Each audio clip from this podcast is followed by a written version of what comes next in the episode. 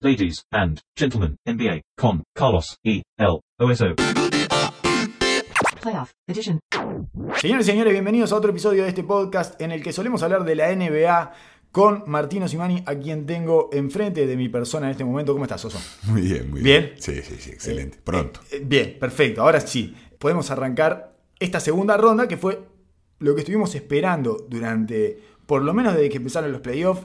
También un poco antes, ya en la temporada regular, nos dimos cuenta que iba a ser una carnicería en el este. No sabíamos que íbamos a tener Houston Golden State en el oeste, que es casi la final del oeste, pero sí eh, sabíamos que Houston es el rival de Golden State en el oeste y el que más lo va a complicar y todo. Por lo tanto, tenemos 3 de 4 cruces que son, cualquiera puede ser considerada una final en sí misma. Y tenemos el cuarto cruce, la cuarta serie, que es Denver y Portland, que son eh, probablemente las dos sorpresas o las dos, voy a hablar en términos de periodismo deportivo, las dos cenicientas. De esta, de- Viste que se usa mucho igual del Cinderella. En, es, una- es un concepto del periodismo deportivo que Internacional. Universal, es global. sí, sí, sí, es increíble eso, porque en la NCAA sobre todo utilizan muchísimo Es el que más se usa. Mucho más que en el deporte profesional. Exacto, en la versión de Cinderella, que es el equipo que va avanzando rondas en la March Madness, que nadie pensaba que podía llegar tan lejos, que siempre hay por el sistema de disputa que tienen, siempre hay alguno que pasa eso, entonces se enamoran de esa historia, etc. En este caso tendríamos algo así como las dos Cenicientas peleando por ser la historia renovadora de esto y después los otros seis equipos que tenemos son los que más o menos esperábamos a esta altura. De hecho está 1, 2, 3 y 4 de este y oeste clasificados. Así que eh, la temporada regular, que nosotros decíamos que no nos había dicho nada, por lo menos nos ordenó los equipos de la manera en que después terminaron imponiendo sus voluntades en el playoff. No dijo nada, pero decía todo. Al Exacto. final, al final del día terminó diciéndole- di- diciendo todo lo que necesitábamos. Y sobre todo, eh, poniendo la mesa y ordenada en los lugares que nosotros más queríamos ver, digamos, ¿no? Eh, matchups que exponen a los equipos de calidad y bueno, esta prueba de Houston y Golden State la queríamos ver completa, eh, Cousins no llegó como nos imaginábamos de que algo iba a suceder. Es increíble lo del gordo Cousins. Eh, no solo nosotros nos lo imaginábamos, la gente que escribe Game of Zones También. también se lo imaginaba porque en el capítulo en que aparece Cousins, que aparecen eh, los jugadores de Portland tratando de reclutarlo y él diciendo que no, pero después aparece Lila diciendo que se vaya. Este una de las últimas cosas que dicen es, él va a encontrar la forma de fallarles, él va a encontrar la forma de no estar. Y lo consiguió. Y efectivamente no estuvo. Es insólito cómo todos esperábamos eso y sucedió. No, no sé si lo esperábamos todos desde la lesión o desde la disfuncionalidad, pero algo, de alguna forma te iba a hacer pagar el sistema, la matriz, los dioses del básquet te iban a hacer pagar eso de alguna manera y todos los que más o menos seguimos la NBA y somos eh, acólitos de los dioses del básquetbol, esperábamos esa- ese desenlace y se dio. Afuera Cousins no existe, ese fue, una, ese fue un pleno que se jugó Golden State, una movida tremendamente arriesgada que no funcionó. Pero para llegar en orden y físicamente enteros al duelo eh, entre Golden State y Houston, lo mejor que nos podía pasar era que se diera cuanto antes. Claramente era la serie que estábamos esperando todos, Houston Sí. Golden State. Y ahora te hace ver lo difícil que hace las cosas Houston para, para Para- cualquier, cualquier duelo que se presente enfrente. Lo incómodo que es por su condición de contracultural. Es un, es un equipo que te lleva a jugar a una situación, te impone sus condiciones y no, aparentemente no hay un equipo que logre salir de eso e imponerle las propias. Siempre ellos, siempre Houston te impone las condiciones de juego. En eso me parece que es incuestionable. Eh, Podemos ir a una especie de definición por interés y entusiasmo de las cuatro series que tenemos. ¿Cómo las ordenás según tu interés y tu entusiasmo? Claramente Golden State Houston es la número uno. eh, Sí. No por disfrute basquetbolístico o por placer de, de- de juego, pero sí por el matchup táctico y por la realidad de ver eh, a ver si pueden derrotar a- al campeón. El segundo matchup que encuentro entretenido es el de Boston-Milwaukee, el que más me atrae. ¿Por qué? Por la sol- el diferente lugar que tienen los dos en mi cabeza. Uno es el que domina todo, pero lo veo más inestable. Y el otro el que ha sufrido toda la temporada, pero siempre en mi imaginación fue el candidato a derrotar. Esta cosa que hemos decidido hacer durante toda la temporada regular, que es negar la información que nos llega de Boston. Es Boston Y no de puede. Milwaukee. Y de Milwaukee. Y de Milwaukee. Exactamente. Porque llega eh, una. O no paran de, de mandarnos mensajes de que no paran Son de ganarle verdad. a todos, que tienen excelente defensa, que tiene un ataque prácticamente indetenible, números de Giannis, de MVP, por donde quieras. Nunca le creímos. Nunca le. Jamás le Entonces, creímos. por eso me entretiene. Para ver la realidad, vamos a dejar de fantasear y a los bifes. Es, está perfecto eso porque es tal cual. Deben ser los dos equipos en que menos nos importó la información que llegaba de la temporada regular. No nos importa verlos jugar, ya sabemos cómo son. Eh, Boston es un desastre, pero vas a ver, vas a ver que Boston va a estar. Y eso es lo que nos dice nuestra otra parte del cerebro, digamos. Y después Milwaukee, sí, sí, pero no. pero no, pero llega un momento, no, eh, mirá que no, mirá que no. Y eh, nos enfrentamos ante una terrible situación, ante una doble dificultad, porque el juego número uno vino a confirmar todos nuestros prejuicios. Entonces ya entraremos un poco más en esa dificultad. La otra serie me imagino que es Filadelfia-Toronto o Sí. preferís ver Denver. No, Portland, te genera más entusiasmo Denver el- Portland. el- el- la serie de los campeones morales de los playoffs eh, se tiñe. Es divertidísima de- igual. Buenísima para ver, pero se tiñe que asumimos que cualquiera sea que salga del otro lado no va a tener, no va a Es- tener respuesta. o Es sea, un preámbulo de la muerte, en Claro. cualquier caso. Entonces no deja de entristecerlo. Es como que para mí va a ser entretenidísima por el juego en sí. Pero es como que en el fondo, en el fondo, no tiene la No es de importancia. verdad. No Claro. es win or go home.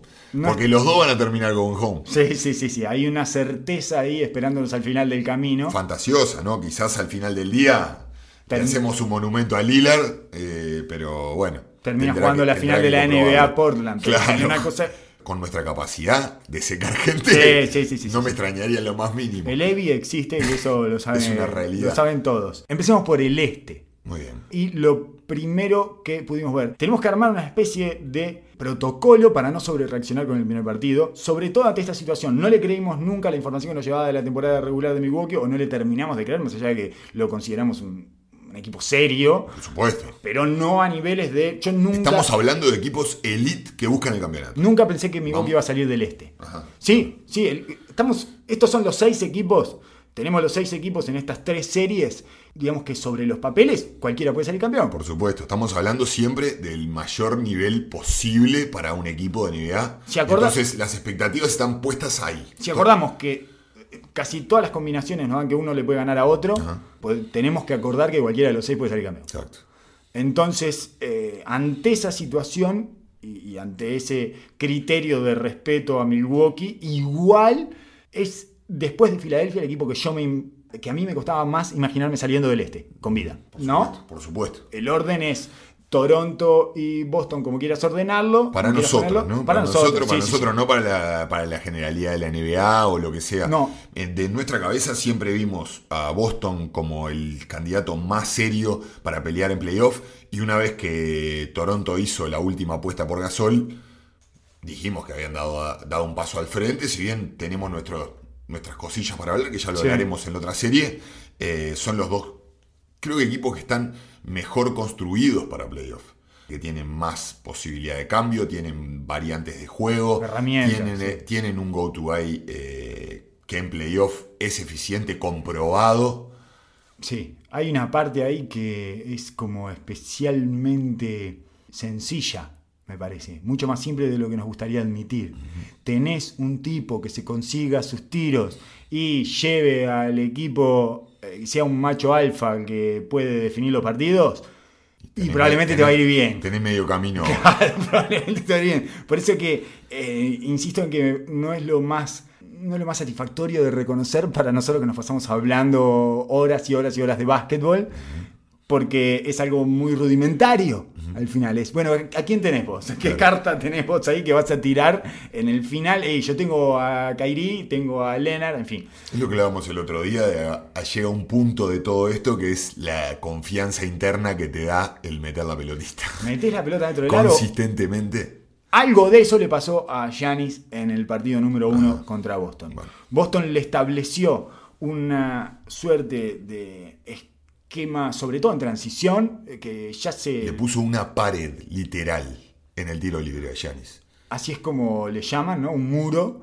Y además, eh, especialmente enfocado en la transición y en cómo ocupar la pintura y tapar los espacios en transición más allá de dónde venga el tuyo. No importa, lo primero que tenemos que hacer es poblar toda esa zona para que el tipo no rompa en transición y, y- y consiga los espacios que eh, lo alimentan y que empiezan a generarle confianza en su juego. Eso funcionó perfecto. Giannis casi no pudo anotar en transición. Y después de eso viene la parte del uno contra uno, que es Horford, que siempre le genera problemas a casi todos en defensa. Mucho más a estos fuertes, a, a Embiid, a Giannis, a estos jóvenes fuertes, gigantes, que físicamente son inabordables. Horford tiene una forma de utilizar su cuerpo tan molesta para estos tipos que le ganan en altura y en potencia. Y... Ya hablamos de la combinación de velocidad, fuerza e inteligencia, inteligencia para, para posicionar su cuerpo de Horford. Genera una dificultad enorme mover su centro de gravedad. Sacarlo del camino se les complica enormemente. Y Horford es muy bueno moviendo sus pies en retroceso. Entonces él se planta, les da ese primer golpe, que los aguanta ese primer golpe y es rapidísimo para ajustar sus caderas y sus pies al tramo donde los quiere llevar.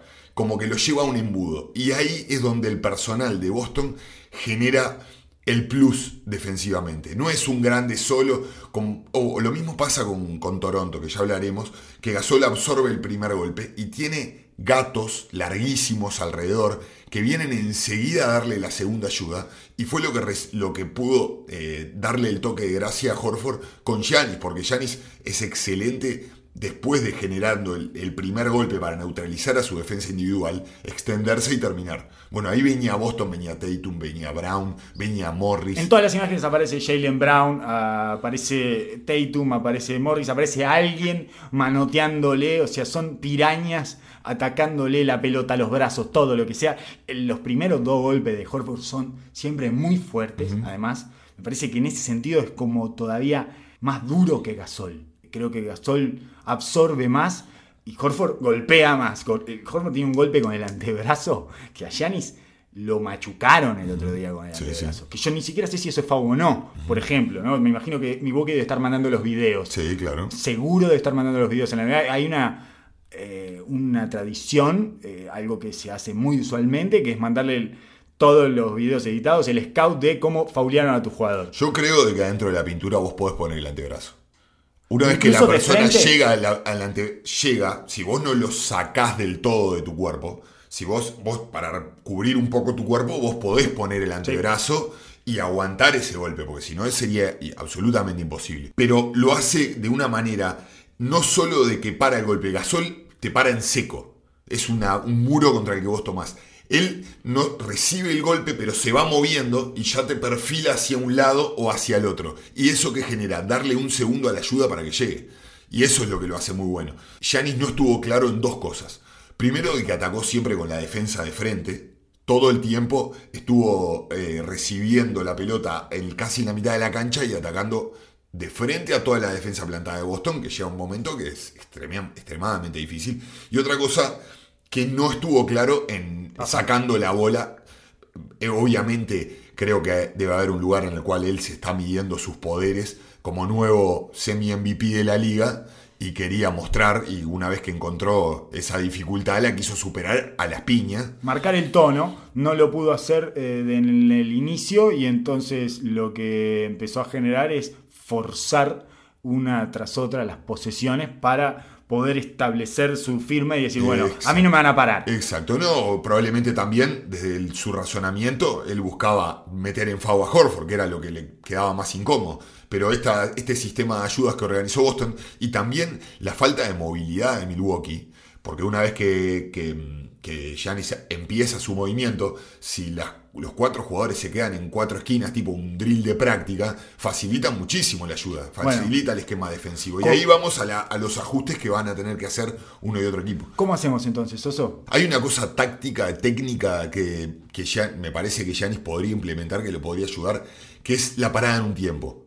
Él todo el tiempo va al galope y abre su gran ventaja, la utiliza con el Eurostep, con los pasos cambiados. Pero ¿qué sucede ante Horford? Él te saca del primer paso y queda con un segundo paso y ninguna otra variante, con ayudas, brazos largos, y él en medio del tranco se hace mucho más difícil pasar y mucho más difícil terminar. Cuando él logra traer a la ayuda del medio, una vez que pare en un tiempo va a estar mucho más sólido, puede pivotear, puede terminar con su... Dependiendo el, ángulo que tenga. Con el superbrazo. o, va, o, va, a tener la posibilidad de dar un reverso para atrás, como pasó en el partido un par de veces. Y los triples son absolutamente solos. Eso me parece que puede ser un ajuste que él encuentre a este tipo de defensa, porque ya el hecho de que él colapse a, a, tres jugadores en la pintura es extremadamente valioso. Después hay otra situación en la cual él no utiliza prácticamente nada, que es en esa misma situación de llegada de transición que le gusta atacar, que vaya derecho a jugar un handoff.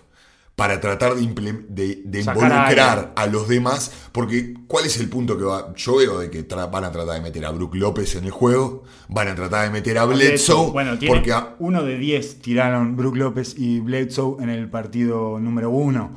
Es por ahí donde tenés una brecha que puede ampliar tus posibilidades. Tenés que ir a buscar qué cosas eh, no pudiste hacer funcionar de tu sistema habitual y qué piezas no dieron todo lo que pudieron dar y no, no aparecen otras más claras que Bledsoe y López. Por eso mismo, el, destranque de la situación, las estrellas, los, mega jugadores, van a encontrar las maneras de producirse su, su juego hay que ayudar a los demás, ¿no? y, por eso valen tanto. Entonces, a Middleton vi un esfuerzo consciente del equipo de meterlo en juego, de buscar los mismatch cuando, lo, cuando le daban ventaja. En los momentos complicados fueron a él una y otra vez. Y jugó bien, no salió bien. Sí, sí, claramente. Eh, Middleton ha respondido en los playoffs el año pasado, lo hizo también. Eh, y va a tener, a pesar de que, de que, Boston tiene aleros para tirarle arriba, creo que el tipo se consigue sus tiros y sus tiros es serio.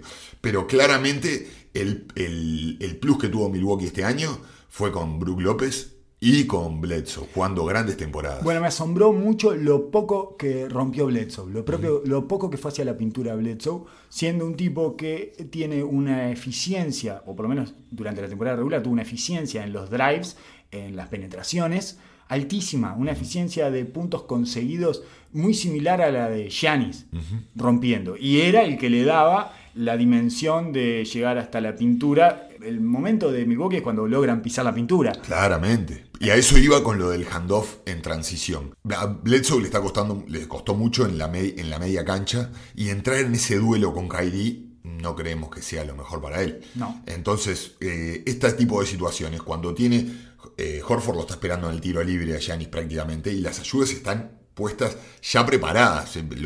han hecho muy bien la transición defensiva y están esperándolo.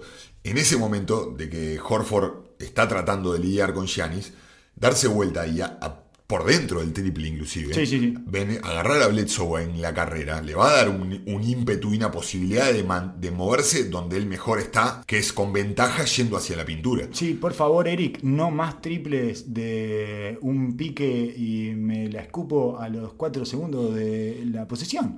esos son los tipos de vicios que me parece que quedan del sistema. Yo lo vi tirar cuatro triples de estos que no eran nada, que no había sucedido nada, que era lo mismo si me metía, porque la defensa no se iba a modificar al siguiente ataque. Iba a ser exactamente. esa, es la desesperación de la pintura está siempre congelada. Sí, sí, Es el primer instinto de un penetrador. Bueno, capaz que si meto este par de a firme, se me abren un poco más y vengo. Bueno, entonces eso no va a suceder. Claramente hay que encontrar la manera de que, de que López, para mí, van a arrancar el partido dándole para que meta un par de bolas y se pueda sentir cómodo ya en el partido. ¿Abajo o afuera? Ah, me parece que afuera. Me parece que afuera. La identidad de este equipo es afuera. No, digo, porque también ha caído en los pick and roll, empieza a caer a veces en los pick and roll, como para mover un poco la defensa y salir de la, predecibilidad que tiene muchas veces el ataque de Milwaukee. Eh, y capaz que sería sorpresivo y él no es malo posteado me, me tampoco. parece, me parece una gran opción, sobre todo si empezás a generar con el doble cambio y ni juega en la línea final. No lo puedes descuidar porque el rebote ofensivo es automático y Brook López vivió 10 años en la NBA del poste bajo.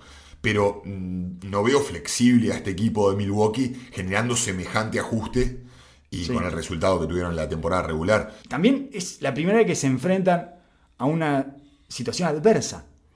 Real.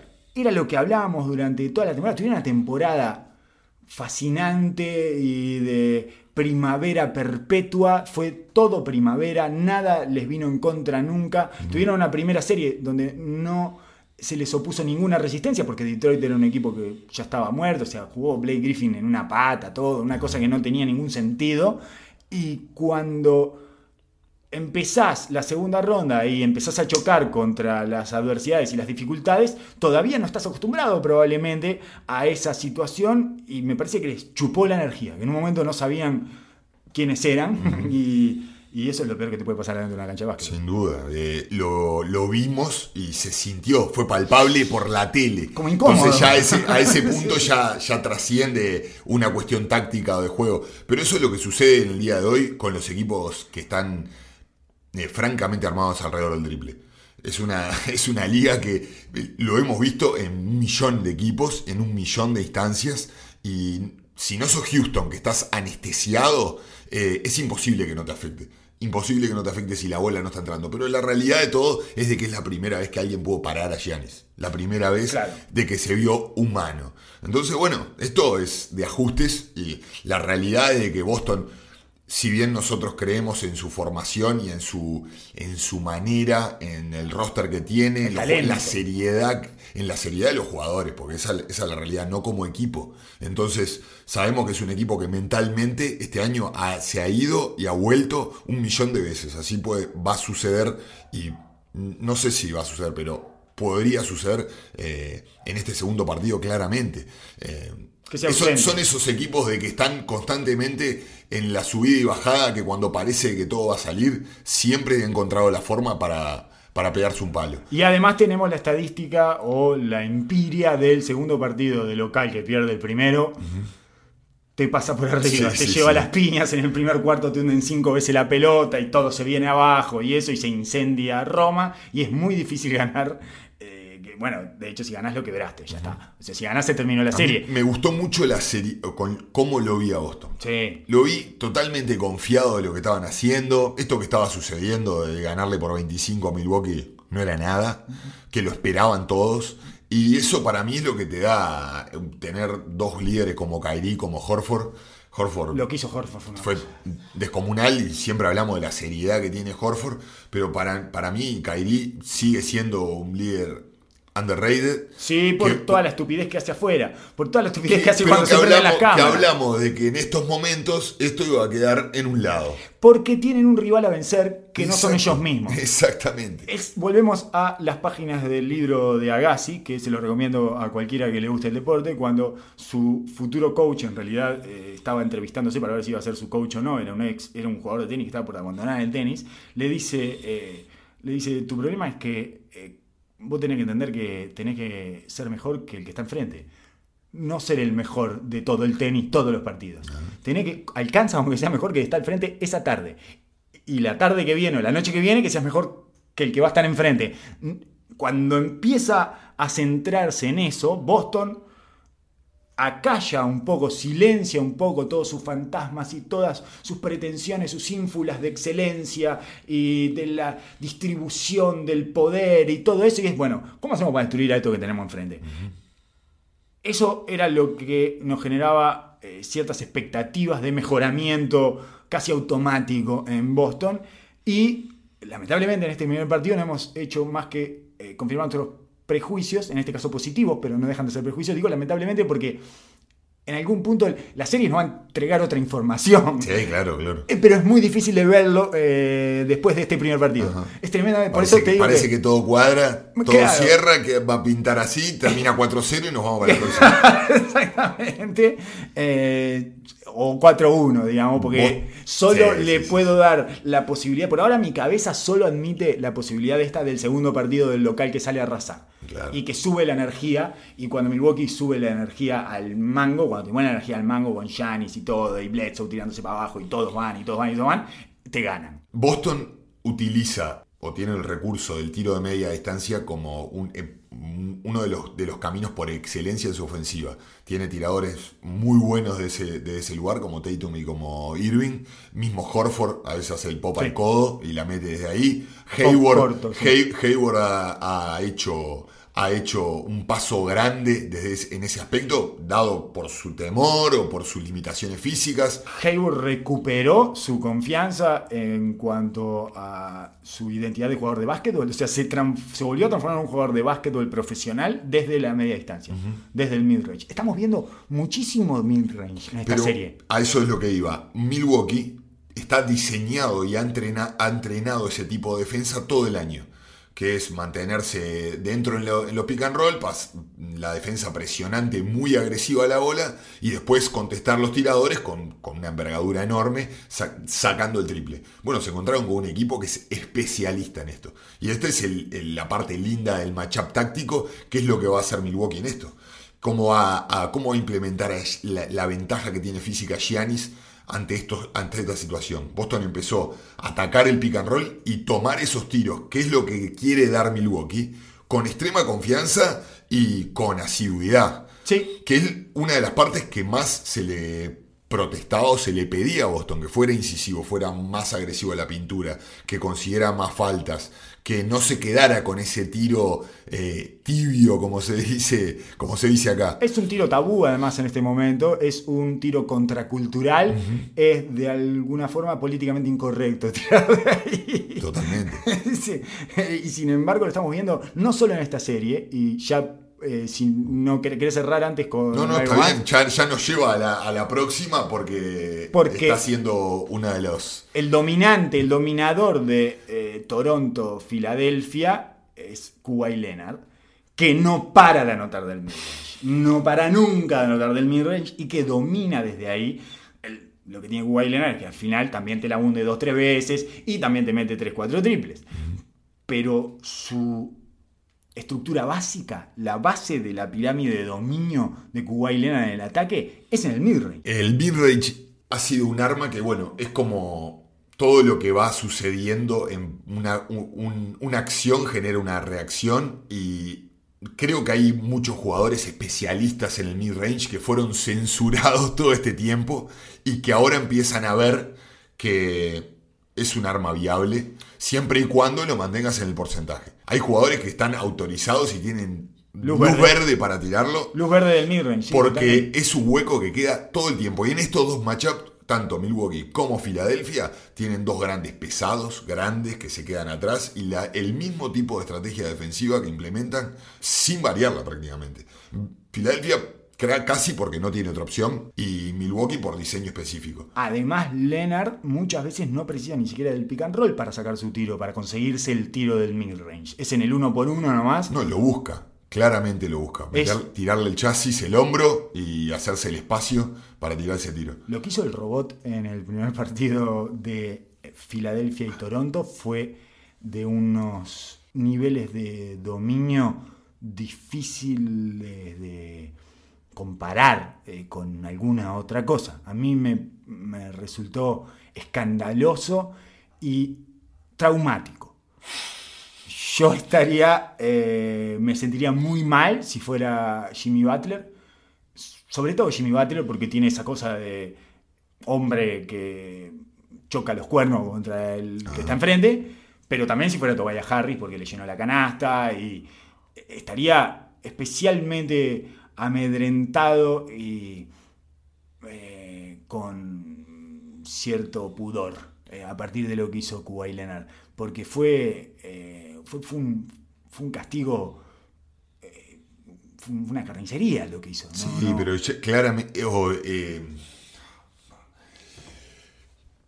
me, me encontraría muy, muy, muy, muy, muy enojado si fuera Filadelfia. Ajá. Creo que me miraría el video después del partido y tendría una calentura, revolaría el laptop. No, específicamente con los jugadores, con la falta de agresividad e iniciativa defensiva que mostraron contra él. Fue descarado, mirando las acciones una y otra vez. Lo dejaron que él iniciara el contacto todas las veces. No lo fueron a buscar una vez. Cada vez que salía de los handoff, muchas veces buscaban cortinar con Lauri para que, para que el defensa pri- eh, primario de Leonard no estuviera.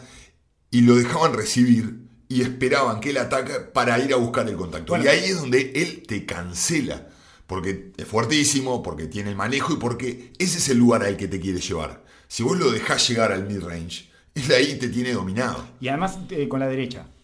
Sí, Él, lo dejaron atacar con la derecha todo el tiempo sin ninguna dificultad. No es que tenga dificultades para atacar con la izquierda, él lo puede hacer, pero se siente más cómodo del lado derecho. saca el tiro claramente mejor, eh, más, más balanceado. Es más orgánico. Y más fluido en su, en su movimiento.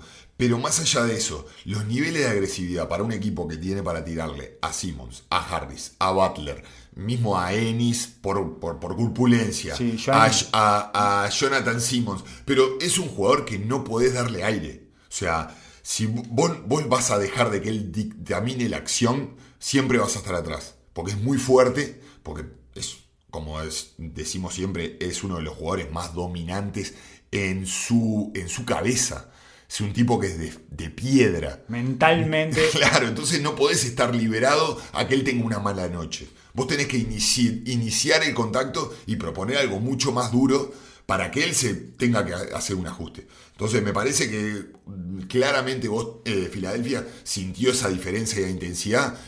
Probablemente eh, sea consecuencia de una serie con un equipo que, si bien era muy dinámico, físicamente no le propuso cero, cero, eh, cero problemas o cero incomodidad. Blando, blando, cero dificultad física, no había necesidad de chocarlos muchas veces o no había necesidad de imponerles el físico muchas veces porque se imponía solo, casi por naturaleza, el físico que tenía Filadelfia. ¿Cuánto terminan de pesar los rivales previos en las rondas anteriores con respecto a estos primeros partidos, estos primeros minutos que vemos de los partidos de las rondas siguientes? Para Porque- mí mucho. Muchísimo, ¿no? Para mí mucho. Eh, Porque es- depende cómo te dejen. Es como que te dejan posicionado y con cierta carga energética y con ciertas estructuras ya asimiladas y repetidas. Te dejan como en, eh, cuando, cuando te cambian mucho de frente eh, el rival siguiente, hay una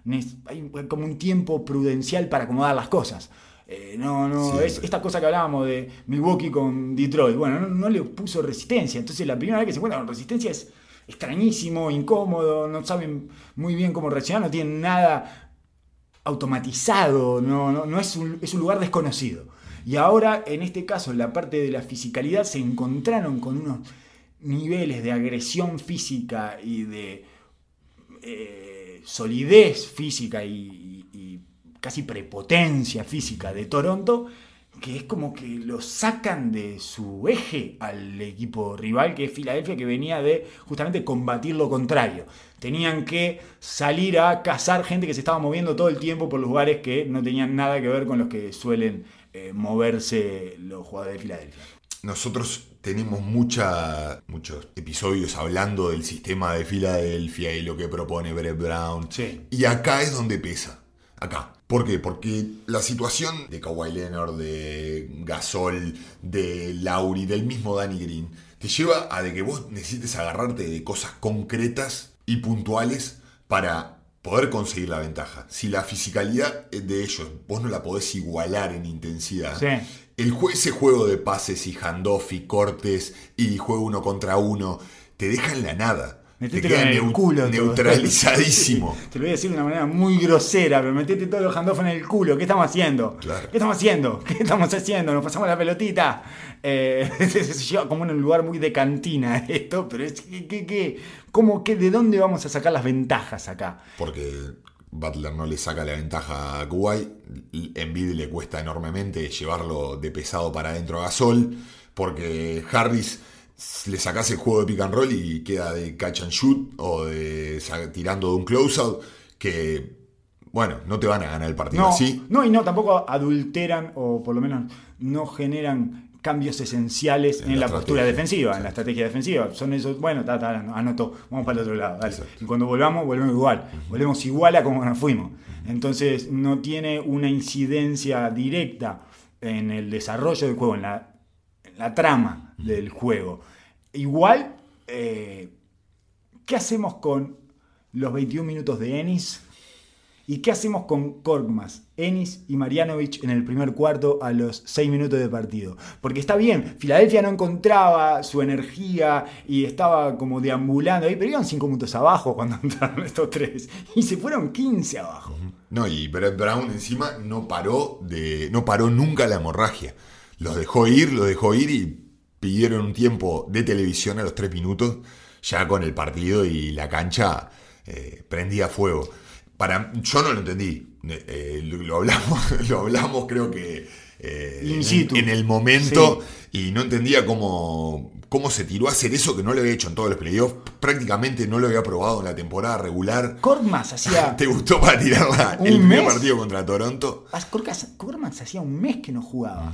Y no sé si estaba lesionado, ¿qué? Primer pero cambio. tampoco había sido, no era el sexto hombre tampoco durante la temporada regular, no era un tipo que venía jugando asiduamente en Filadelfia, no era una pieza de Filadelfia específica que yo me imagino que en un momento Butler y Tobias Harris no saben con quién estamos jugando. sí, sí. ¿Quién estamos jugando? Marianovich, Korkmaz y eh, ¿y quién más te dije? Y Ennis, Ennis. Y Ennis, Ennis jugó 21 minutos. Eh, les estaba pintando la cara a todos. Desespera, una, ah. una interna, una. No, a mí también, a mí una también. arte- un No, no, Yo tengo un especial, por eso te digo que esta- este primer partido de la segunda ronda vino a confirmar todos mis prejuicios. Yo veo en la cancha a Ennis y, bueno, eh, pasó una cosa muy eh, estúpida y cómica que eh, tiene que ver, solo lo voy a contar porque tiene que ver con esta relación que ustedes eh, están consumiendo cuando escuchan este podcast. Que es que eh, el oso evidentemente tiene hackeado mi cerebro porque yo estaba en un lugar al que él llegó eh, una hora después y empezó a decir todas las mismas cosas que yo ya había dicho una hora antes. Por lo tanto, eh, estoy. Mi personalidad se ha visto. eh, No sabemos todavía quién hackeó quién. no, no, no, no. Pero ya, es una cuestión simbiótica. No, no, no. Mi personalidad se ha visto eh, penetrada espantosamente. Estoy, util- sí, estoy utilizando esta expresión a propósito. No, no, Sí, sí, sí, sí. Es una Man rape, man rape, man rape, man rape. Estamos ante una man rape. Eh, lo puedo decir en inglés porque acá manejamos muchos términos de esos porque el básquetbol es un invento eh, estadounidense canadiense. Así que se puede decir de esa manera. Me parece que no hay una forma más clara de expresarlo. Y sepan eso, que estoy, eh, estoy mancillado. Estoy mancillado. Soy Tion, no sé cuánto, no me acuerdo cómo se llama. Este, acabo de hacer una referencia a Game of Thrones que por suerte vos no ves. Ya, eh, no. Siempre consensual, ¿no? Sí, Eh, sí, sí, sí, sí, sí, sí, bien está todo consensuado, está todo consensuado. Está todo consensuado. Igual no sabía que las consecuencias iban a ser estas, así que capaz que eh, voy cambiando mi parecer al respecto. En cualquier caso, tengo un problema también con Ennis. No le creo nada a Ennis, no lo puedo ver dentro de la cancha, me parece poco serio. Mm, Capaz que 7, 8 minutos se lo llevó, pero 21 no. 21 de ninguna manera. Y el, el ingreso de Korkmaz, a quien eh, yo estimo como jugador, porque uno va trazando relaciones afectivas con los jugadores. Eh, vean el video de Rey Rusilo al respecto. Claro. Eh, uno, uno trata, eh, genera relaciones afectivas. Yo tengo afecto por Korkmaz. Me gusta su indolencia, me gusta una cantidad de cosas que hace más allá de que veo las contraindicaciones. No lo tires a la cancha en el primer partido contra Toronto en Toronto cuando los están pasando por arriba. Eh, fue un poco de. Eh, un poco obsceno todo. Y Marianovich también, eh, con todo el respeto que le tengo, por las dificultades físicas que tiene, que para mí son las mismas o mayores que las que tiene un tipo como Isaiah Thomas. En otro registro y Claro, Eh, entiendo perfectamente. teniendo, sobre todo en este básquetbol actual, para mí a Marianovich lo pones en los 90 hubiera sido una estrella, porque juega muy bien al básquetbol, es más que Rick Smith, por decirte un grandote, ¿no? No es más que Pues, Rick Smith. Mirá que era bueno Rick Smith. Era bueno Rick Era Smith. bueno Rick era Smith. bueno Rick Smith. Era bueno, estamos hablando de un grande de Indiana. Era, era bueno, era bueno. Pero este no es más. Yo no sé si no es más este, ¿eh? Puede ser. La mete más. No sé si la No, mete no más. sé que si la No, mete no más. sé si Creo la que no mete la mete No más. sé si la mete más. Pero sí, sí, te eh, comparto de que es un excelente jugador de básquetbol. Entiende absolutamente todo. eh, es, Hace buen, es buen pasador. es atlético. es- se mueve, móvil, eh, para la, para, obviamente para su tamaño, pero tiene, tiene armas. Eh, Termina bien, tiene buen touch eh, del tiro libre. Para no mí- le pueden hacer foul. tiene más dificultades un tipo como él que Kemba Walker en esta NBA. Entonces, lo respeto muchísimo, hace muchísimas cosas muy bien. Pensaría siempre dos veces si puede ingresar a una serie de playoffs. Cada serie, para mí, es una prueba de supervivencia de Marianovich. Cada serie que viene. El problema de Filadelfia que quedó cortísimo, más con la salida de Scott, que no pudo jugar, eh, no sé si va a poder jugar en la serie. Lo, ya lo ves con una bota en el banco Sí. y parece catastrófico. No es una linda señal. Yo me imagino cada vez que veo a Kork más adentro de la cancha o a Marjanovic, me imagino a TJ McConnell pateando todo en el vestuario, pasa con DJ McConnell? ¿Por qué no tirando todo y debe estar como loco. Para corretear a y a Lauri, además, tiene ahí con qué emparejarse. No eh, tiene otra energía, tiene. No, no entiendo. No entiendo por qué. Además, si En- Brett Brown es el. Ese, es Brett Brown. Viste que Brett Brown se ve a él Claro. en TJ McConnell, es el base que nadie pensó que iba a poder jugar, que terminó jugando. No es el caso de Brett Brown, que no terminó jugando, pero era él, él se creía que era ese base. Con padre, director técnico, además, esa es la vida de TJ McConnell. Todos lo adoran, por lo tanto, nadie va a sentir eh, una afrenta que TJ McConnell esté en cancha. Sí creo que los demás miran a Korkmaz y dicen, "Mm". y del otro lado, lo ve Leonard a Korkmaz y dice, dame este chiquito, por favor, me lo voy a masticar ya mismo. Sí, no, Ya mismo. creo que no, es, no fue acertado. Están llevando un bebé a Michael Jackson, están el- llevando un niño de 5 años a Michael Jackson a Neverland. Hola, ¿qué tal? Te dejo a mi hijo, nos vemos, me voy a ver una película con mi esposa. Eh, creo que la desesperación por, por el espacio y por el tiro es tal en Filadelfia que ya mira para, mira para cualquier lado y lo único que le va quedando es él. Claro, Eh, lo- lo- fue como cuando puso a Jonah Bolden. O sea, me parece que es como un- un- una señal de, por favor, Sí, dame algo desde afuera porque no puedo aguantar de que sea todo para adentro así de esta manera, nos están dejando. Otro, otro jugador, lo, lo mismo te hablaba de Jonathan Simmons.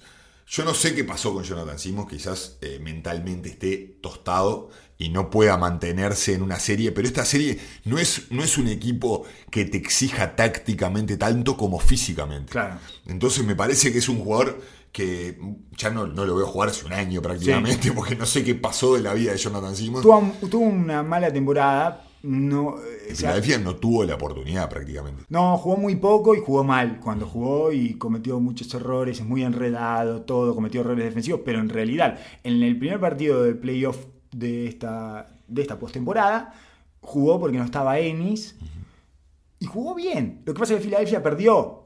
Fue el partido que perdió con Brooklyn de local en el inicio de los playoffs. Fue un upset importante.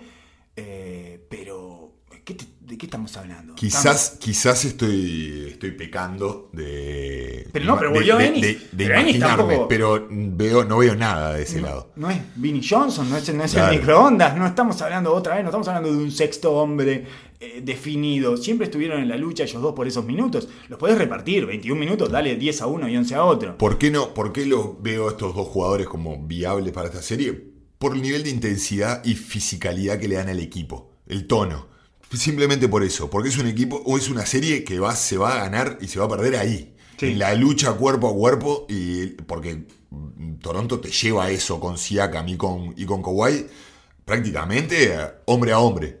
¿Qué hacemos con Siakam? Ya está, ya le sacamos cualquier tipo de dudas que Por lo menos tenido. en las dudas lo eliminamos. Por en lo las menos- dudas de Toronto lo eliminamos. Lo, eliminamos en las dudas de Toronto, al menos hasta la final de la NBA, digamos, que ya es como otra instancia y capaz que ahí algo le puede pesar, pero eh, partidos de playoff en conferencia, en su conferencia, ¿Cuánto más nos tiene que, no, tiene que mostrar? 12 de 15, tiró, do- tiraron entre los dos, tiraron 28 de 38.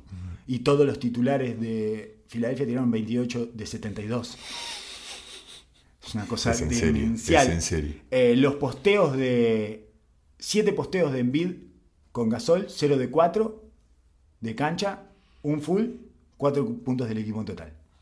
no, no, ahí tiene que haber algo más. Y no es de Europa, no es europeo, ¿eh? No, no es europeo y lo hackeó igual. Atento. Pero tengo un tema con Embiid, que es que su rodilla funciona de una manera extraña y él va entrando en las series de manera rara. En, contra Brooklyn entró después del partido libre que se tomó.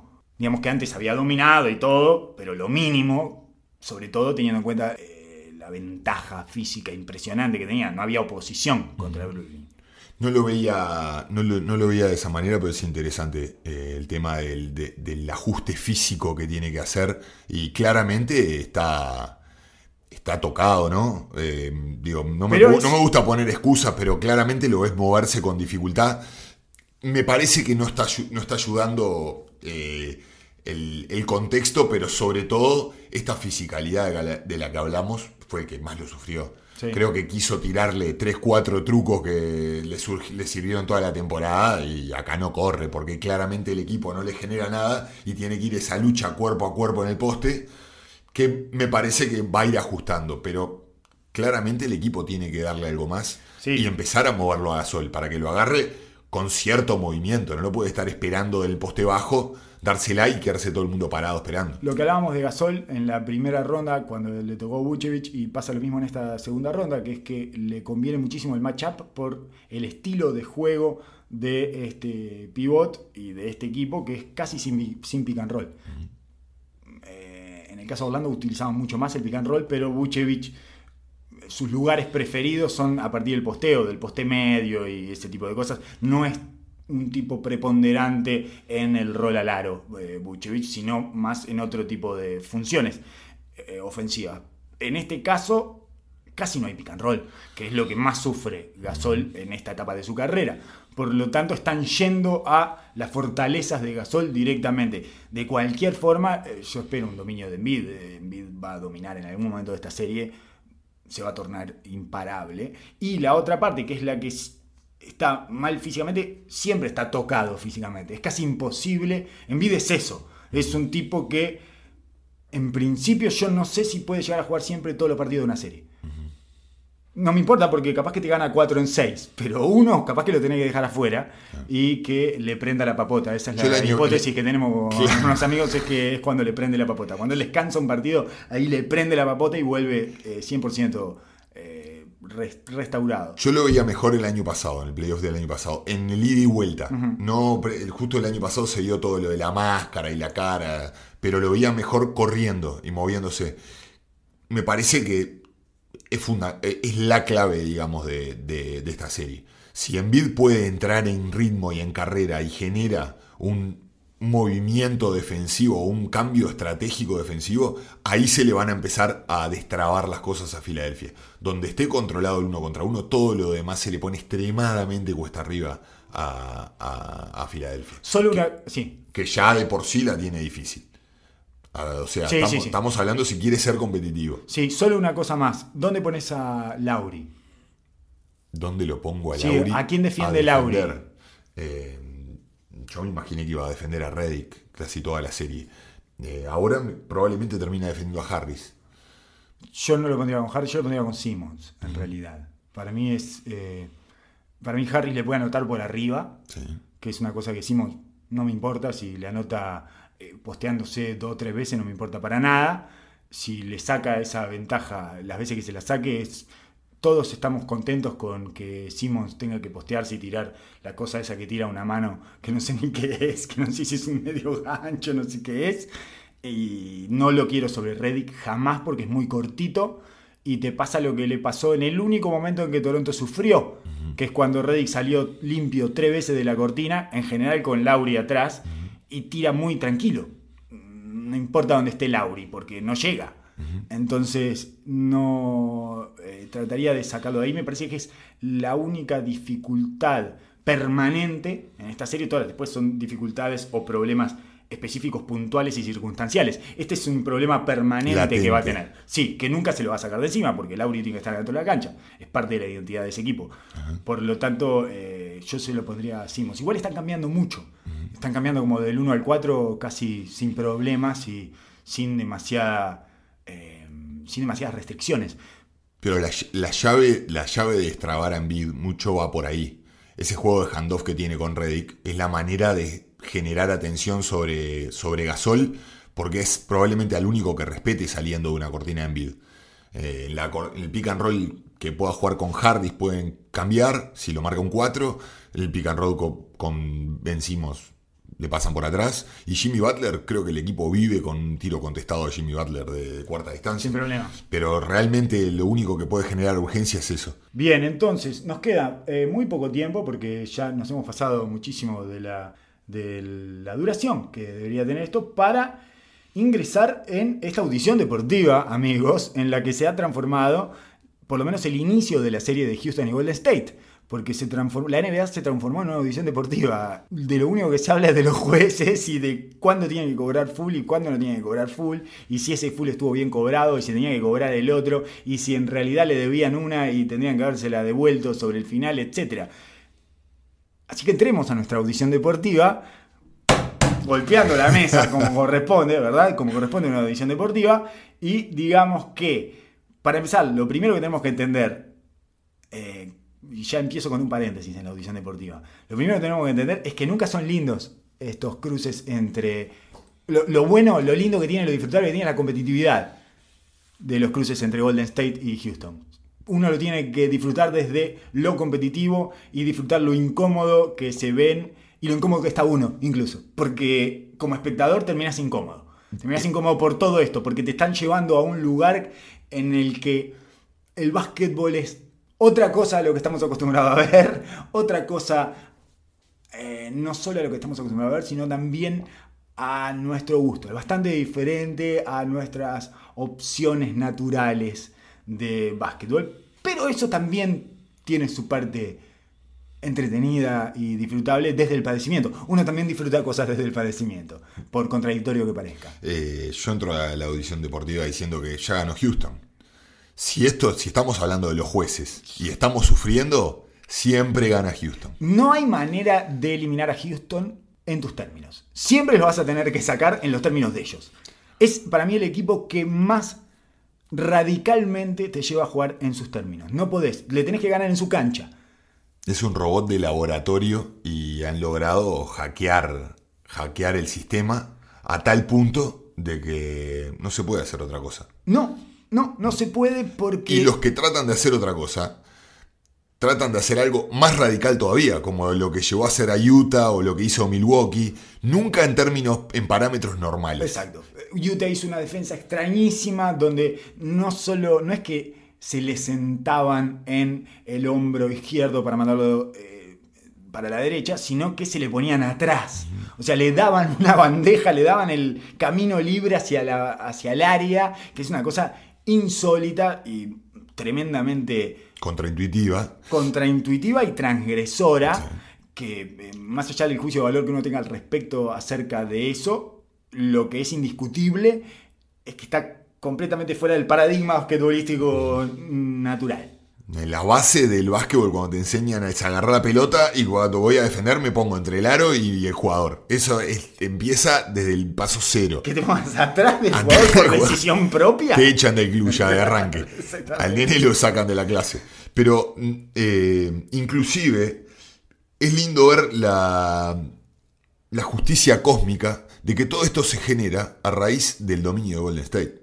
Entonces es claro Es una némesis que nace pensando en Golden State. O quizás no nazca, pero sí termina de Es estructurarse. sí, no nace en sí porque Houston y la movida analítica hacia el triple ya había existido desde antes. Sí, y D'Antoni ya Y existía de Dan- antes, etcétera. Pero terminan de armar este equipo de la justicia, La, exacto. es especialmente la evolución. enfocado en destruir al eh, invencible monstruo generado por Golden State, el, el Light Years eh, Ahead, ¿no? Porque Eh, que fue lo que dijo su dueño en una entrevista. Estamos años luz eh, por De delante todo lo del demás. resto, exactamente. Eh, Es como cuando está la, pe- la película ya Superman 4, eh, El hombre araña 5, que ya lo- lo- los villanos van mutando a tal nivel. Este de es el último, es el The Ultimate eh, villano para lograr vencer a este monstruo invencible y por supuesto, como alguna vez lo explicó Churchill eh, con respecto a Hitler, es otro monstruo. No se puede vencer a un monstruo si Sí, vos no sos un monstruo, monstruo. exacto. Tenés que ponerte en ese modo porque si no, no hay chances, no tenés chances. Por lo tanto, de todas maneras ellos lo hacen eh, por gusto y vocación. ¿eh? Ya eran un monstruo de antes. Me refiero a los Houston Rockets, era lo que hablábamos.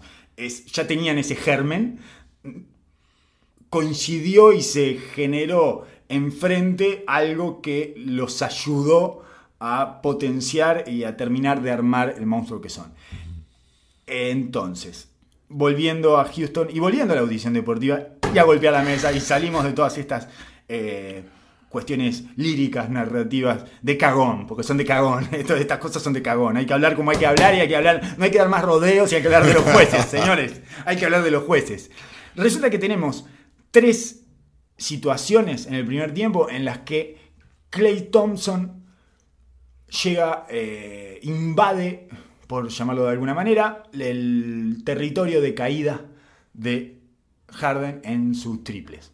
¿Tá? Hay sobre todo un par, me parece, me parece que lo primero acá es empezar a dividir, diseccionar y clasificar las diferentes situaciones, porque no son todas la misma. Entonces, las del primer tiempo son tres mm, bastante claras. Creo que hay una que es más dis- es discutible, pero pongamos las tres en el mismo lugar. Serían full. Yo creo que serían full porque eh, ¿cuál es la regla? Es tenés que dejar un espacio para que caiga el tirador. Porque eso, eh, lo, de lo contrario, lo que estás haciendo es atentar contra el físico del tirador, porque si vos caes arriba de un pie, cualquiera que haya visto 15 minutos de básquetbol en su vida, sabrá que si caes arriba de un pie, te torces, te rompes, etcétera, y por lo tanto el tirador no puede tirar si sabe que hay alguien abajo esperándolo para cuando aterrice. Entonces, en las primeras tres es como bastante clara la eh, intromisión de Clay Thompson, ¿no? En ese lugar. ¿Estaríamos en términos básicos de acuerdo en que son full? En cierto punto sí, porque me parece que llega con el cuerpo a tocarle en la cadera un poco. No, no tanto en los pies, pero sí en la cadera cuando tratan de contorsionarse para no tocarle el brazo y no caer abajo. Y parecería ser que sí.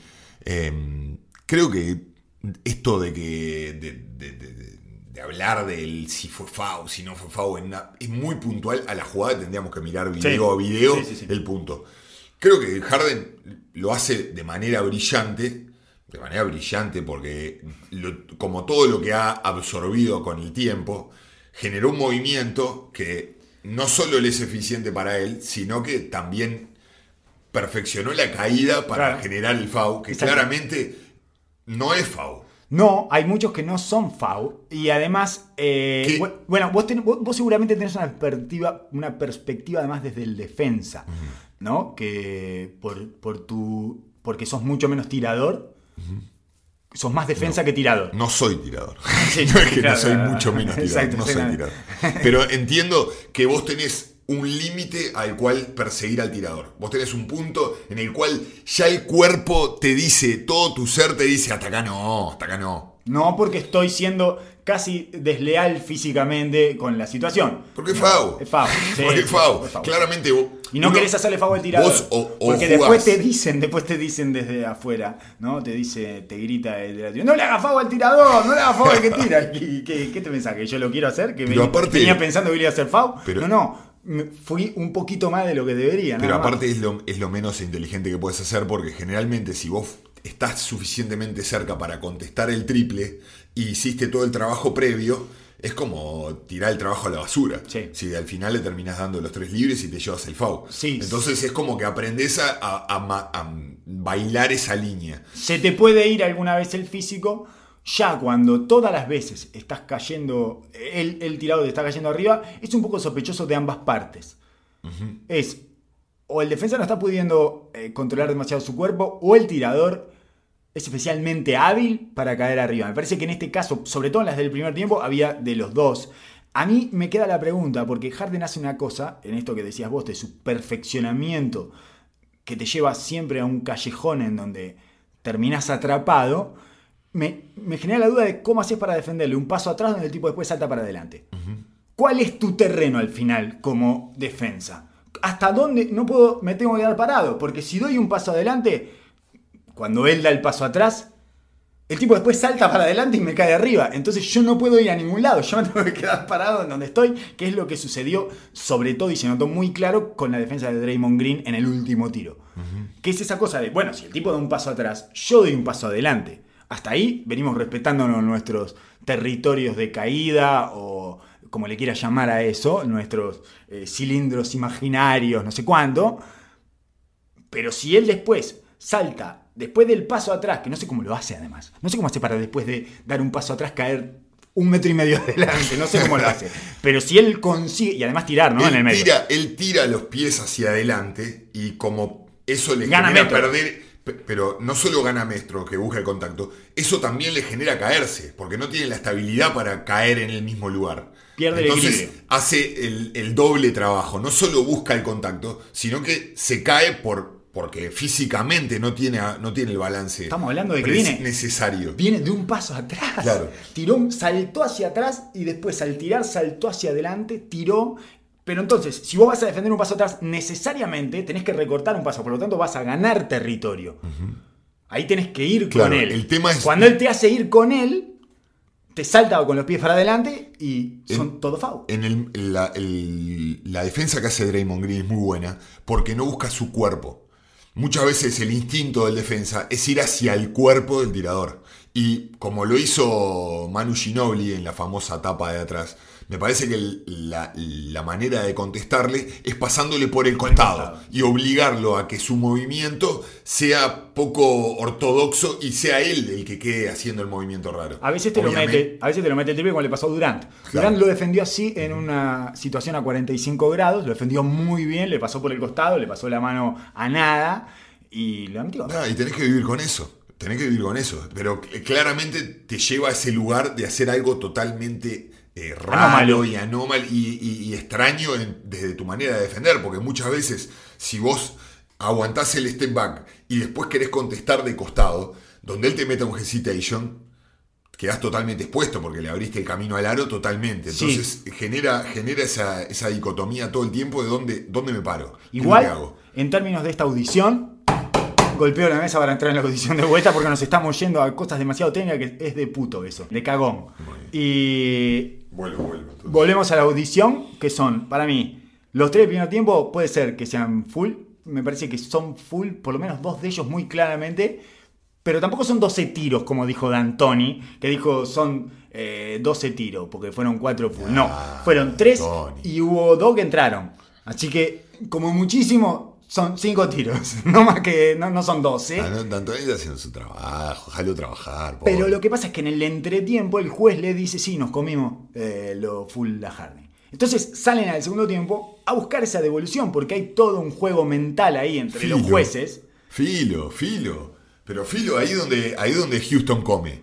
Houston no puede entrar en su propia narrativa. Claro. No puede comerse el personaje. Eh, pero lo que Porque pasa Houston es que lo que terminó haciendo fue metiéndose en su propia rosca, que es lo que una, no tiene que profecía, hacer. una profecía autocumplida que es esta cosa de no quieren que le ganemos a Golden State.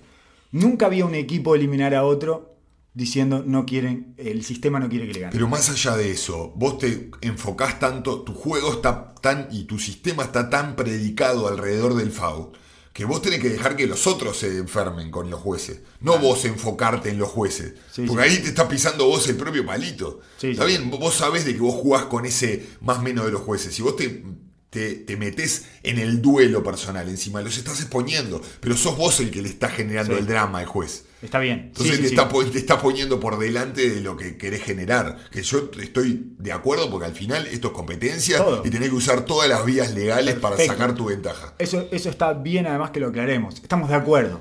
Con Claro. todo lo que trates de. mm, Todo el, el mínimo centímetro, milímetro que trates de ganar en la competencia está bien. Es justamente lo rico que tiene la competencia. Y Esto justo es políticamente muy incorrecto con todo lo de Bielsa, Ah, todo esto que está sí, pasando sí, por sí, todos lados. Que bueno, esto es para otra cosa, pero. no, no, sí, sí, pero es, pero es parte de lo mismo, porque también lo tuiteó Manu y no sé qué, y le parecía que estaba muy bien lo que hizo. Bielsa, no sé qué, pero eso es como su parte contracultural argentina, de no tomar la ventaja, de no sé qué, y la viveza criolla, las pelotas. Toda, toda, todo tramo, todo tramo, golpea la mesa, Golpeamos. todo tramo que se pueda ganar en pos de vencer en la competencia está bien.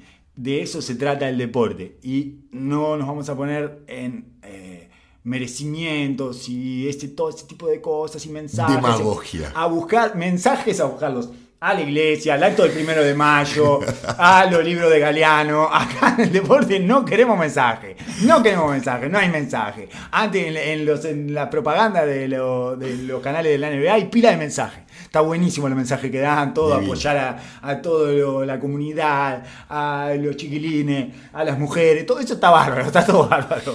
Esa parte y todo, estamos todos de acuerdo, todo. Pero adentro de la cancha se acabaron los mensajes. No hay mensaje. Competir, muchachos. No hay mensaje, competir y nos arrancamos los ojos y cualquier ventaja que nos podamos sacar nos la sacamos. El tema es que yo estoy de acuerdo con lo que decís vos, es si esas, esas reglas las estás imponiendo vos, está bien que vos armes todo el drama, pero no te lo creas vos. Exacto. No empieces a tirar triples y no salgas eh, afligido porque ah, no nos dejan ganarle. A no ser que estés actuando. Pero a mí me pareció que empezó a condicionar el juego de No, pero Houston. eh, eh, el- la actuación está Perfecta. desde el principio y está perfecto, que proteste, que se haga cobrar técnico y que salga Tony y que el, el juez le tenga que decir una cosa y ya lo, lo deja condicionado a tener que... Está perfecto, es parte de generar esa presión que tiene que hacer para, para implementar el juego que ellos proponen. Pero cuando el equipo está desconcentrado Sí. por eso, porque claramente se desconcentraron, se dejaron afectar, empezaron a dejar de leer las ventajas que les daba el juego para meterse en ese duelo a ver si la próxima nos daban si el sacaban, sí, si sacaban esa otra ventaja de juego mental con los jueces. Estaban más preocupados de la ventaja que le debían los jueces que de las ventajas que le daba el juego en yendo al juego en sí, dejaron pasar un millón de situaciones, llevaron el juego a un punto eh, prácticamente caminado, llevaron un ritmo de un pace de 98 creo que fue el partido, que está bien, está dentro de lo que tienen, pero este Golden State no tiene una, una papa fácil como tenía antes. Tien- te ponen los cinco titulares, los cinco se bancan el juego uno contra uno. Los cinco titulares nos referimos a Iguodala, A eh, que ahora a es titular. Iguodala, sí, o mismo, mismo Livingston. Eh, no hay un punto al cual atacar fuerte. Ellos constantemente generaron la cortina de Curry. Pero mismo ni Paul ni Harden pudieron atacarla con consistencia y lo hicieron suficientemente con fuerza como para sacar una ventaja. Qué Simplemente lo dejaban, la- lo dejaban de que en Curry se, Curry se mostrara fuerte y volviera. Kerry además le ha encontrado cada rinconcito de ese mostrarse fuerte, lo aprovecha. Va, le toca la pelota, le saca el segundo ese que le tiene que sacar para que su defensa vuela. E incluso en otras cortinas ni siquiera necesitó mostrarle porque eran tan blandas, estaban esperando el cambio automático, entonces ni siquiera necesitó mostrarse y pasó por arriba. el- Es- eso fue una de las cosas que más me llamó la atención, de que Houston no tenga nada preparado para esa acción. O sea, hicieron lo mismo que vienen haciendo desde el principio de esta era. Sí. Y me pareció rarísimo, porque era claro de que Golden State iba a tener, iba a tener ese, ese plan. Y por otro lado, terminaron jugándole uno contra uno a Green, terminaron tratando de atacar a, a Iguodala derecho, que inclusive lo hacían hacer ese pick, pero terminaba en el mano a mano Sí, con sí, sí. Iguodala, pasaba tranquilo esa cortina. Y simplemente hablábamos siempre del el juego de Harden contra el reloj, que es parte de la ventaja que él utiliza. Pero este partido claramente lo utilizaron mal. Sí, sí, sí. Se quedaron muchísimas veces con la pelota en la mano. De hecho, tuvieron un partido eh, para mí de sobre rendimiento de Eric Gordon, que no sé si van a volver a tener. Por lo tanto, eh, están un poco supeditados a las posibilidades de los actores de reparto de impactar el juego de manera contundente, que no sé cuán repetible es. Pero a eso es lo que voy con las acciones que facilitan para los demás.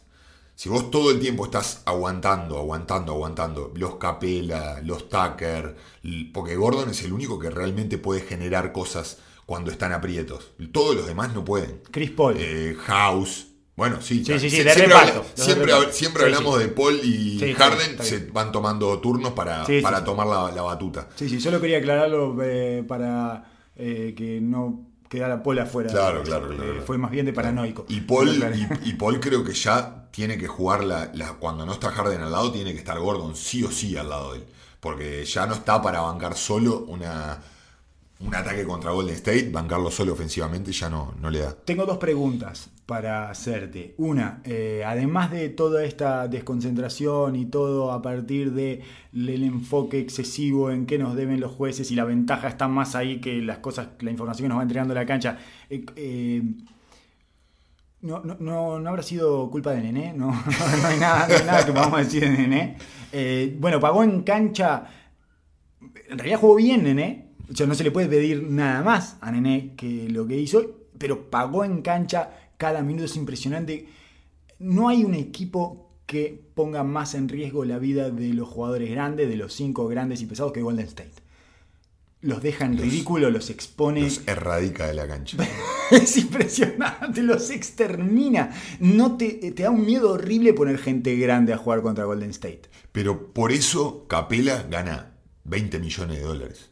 Solo por eso, porque es uno de los pocos grandes que había demostrado que se podía mantener en la cancha en los matchups contra Golden State y por eso lo buscaron a él prácticamente, porque digo, e- este es el momento de Sí. demostrar. Y por eso me, me llamó tanto la atención que por más de que haya tenido un pésimo partido, en la última jugada defensiva del partido lo va y lo pone a Nené. Bueno, es muy extraño porque es un tiro libre de Harden que encesta un 85%, no sé.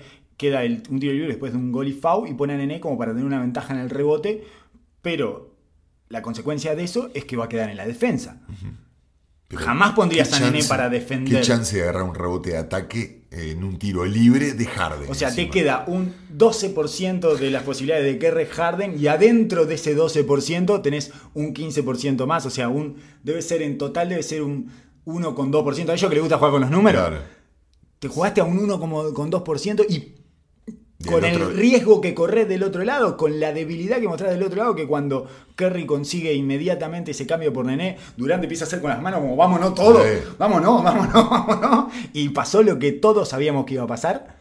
Entonces, Y encima tácticamente fueron al cambio derecho. No probaron a hacer ni la más mínima fuerza para generar otra cosa. a mí me parece que por momentos, y me voy a poner místico, los dioses del básquetbol le cobran todas las autopistas ele- por encima del juego que quiere armar Houston. Ese es uno de ellos. Es, quisiste sacar esa ventaja por ese 1,8% de probabilidad de que saliera la pelota no sé qué y ganarle en una eh, av- avivada de último momento el rebote ofensivo que no iba a existir. Bueno, pagaste del otro lado con ese triple. Además de que eh, mandaste un mensaje rarísimo para Capela, porque vio cómo entraba Nené a cerrar el partido. Él jugó 27 minutos y Nené 14, pero parece que hubieran jugado. La sensación que, quedaron, que quedó en la cabeza, por lo menos en mi cabeza, es que habían jugado más o menos la misma cantidad de minutos. A mí me pareció al revés. Mira, cuando me habías dicho, pensé 27 que Nené 27. y 14 Capela. Sí, pero es que es rarísimo. Pareció mucho más tiempo que estuvo Nené en la cancha. Entre otras cosas porque le hacían pagar cada vez que iban del otro lado. En el primer tiempo le había metido un triple Clay Thompson en la trompa y un triple Kerry con paso atrás. Lo que pasa es que como, estaba terminando adentro y utilizó bien los muy anotó, bien bien, adelante. anotó, anotó muy, mucho adelante y era lo que necesitaban, era como aire que Sí. recibía el equipo. Te agarró dos rebotes de ataque que parecían que. Pero se lo sacaban del otro vida. lado. Pero iba para el otro lado y se lo sacaban. exacto. Eh, eh, sí, entonces, y, y- y bueno, a eso jugaba Golden State además, a castigarlo para que no tuviera esa. Para que esa ventaja que estaba consiguiendo Nené en ataque no fuera impune, digamos, que tuviera que pagar por eso cada gota de oxígeno que conseguía desde el lado del ataque eh, Houston. En cualquier caso, tengo entonces la pregunta de Nené, tengo la pregunta de qué hacemos con Capela. Si Capela no vuelve en esta serie, no tiene sentido Houston. No, no, es insostenible si Capela no puede estar en cancha.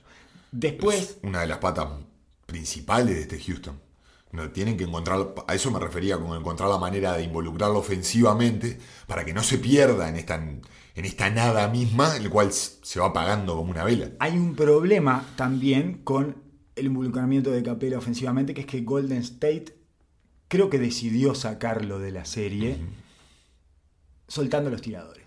Eh, Durant, bueno, hay una etapa que le mete Durant a Harden, donde se suponía que estaba marcando a Tucker en la esquina. Tucker estaba en la esquina y Durant no se enteró, se quedó todo el tiempo adentro del área esperando a ponerle esa tapa a Harden. Es bastante claro y está la imagen por ahí. Busquen a PJ Tucker en la esquina, está lejísimo Durant, nunca se mosquea ni mínimamente por la presencia de PJ Tucker y me parece que la adicción es esa, es que tire 15 triples el señor. Y entonces, también pasó un par de veces que Harden le tiró arriba la pelota a Capela y le interceptaron. Durant intercepta uno, lo recuerdo perfectamente del lado débil. Creo que Durant tiene luz verde para, Para ayudar. Sí, para ayudar, no importa quién estés defendiendo, soltá. Sí, sí, sí. Entonces, complica muchísimo las posibilidades de Capela de involucrarse ofensivamente. De qué es lo que tácticamente llama a esta estructura de Houston. Que te gane House, que te gane Rivers, que te gane Tucker. Es entendible. Y bueno, a esto apostó Houston. Es la apuesta que hace numéricamente. Sí, sí, sí, sí, sí, El triple sí. en la esquina que vale Sigan dándole lo ustedes. que vale. Sí. Y, no, y Harden va a tener que ser mucho más determinante en sus penetraciones. Porque no puede estar jugando para el costado. Y, tam- y la verdad, no ha, ten- no ha tenido buenos porcentajes estos últimos 3-4 partidos. Eh, pero va a tener que ponerse más asertivo. Si no, no le van a poder ganar. Si, si Capela no está involucrado ofensivamente y Harden no levanta un poco los porcentajes, se hace extremadamente difícil. Sí, dicho todo esto, Houston es el equipo, es la némesis de Golden State, estuvo armado para vencerlo, es el equipo que más incómodo lo pone de toda la NBA, ha estado muy cerca de ganarle, siempre es casi imposible ganarle a Tiene que, jugar, tiene que jugar dentro de toda esa nube, tiene que jugar bárbaro, encima de todo Sí. eso. Solo una última cosa de alerta bromatológica. Creo que debería aparecer una alarma en cada uno de los dispositivos de nuestros usuarios cuando aparecen Gerald Green y e Iman Shumpert juntos adentro de la cancha. Tenemos eh, una secuencia de tonto y retonto. No sé si vamos a tener mucho más minutos de eso, ¿eh? porque Gerald Green tuvo 7 minutos para tirar a la basura. Claro, sí, no cambió, venía saliendo él con Kerry o con Thompson, ya ni me acuerdo, y cambió Eric Gordon. Y él no cambió, no cambió, entonces le hizo Looney, le- era, era Kerry el que venía saliendo. Y Looney le hizo una hundida solo abajo del aro. Entonces a la siguiente ya no estaba Jumper y Eric Gordon, eh, perdón, ya no estaba Green y Eric Gordon no cambió. y salió, Salió Kerry, se la clavó de tres. Eh, o Thompson, ya no me acuerdo. Pero en definitiva, eh, cuando están juntos, No, no, no, es atroz, atroz. ¿no vio de, de las finales, ninguna de las finales de Cleveland? lo de Jumper lo venimos viendo hace ¿Por- años. ¿Por qué llevan un tipo que cada vez que los de los jugadores de Golden State ven a aparecer dicen ¡Eh! ¡Mira quién está acá! ¡El que se pega con el otro! ¿Qué pasó con el otro? ¿No vino? Sí, pero no importa, está el flaquito este. Eh, Pero aparte no puede haber flaquitos en, en Houston. Es el equipo de los enanitos gordos. ¿Qué pasa con el equipo de los enanitos gordos? Vamos con todos los enanitos gordos. Poné a House. Encontraron otro enanito gordo más.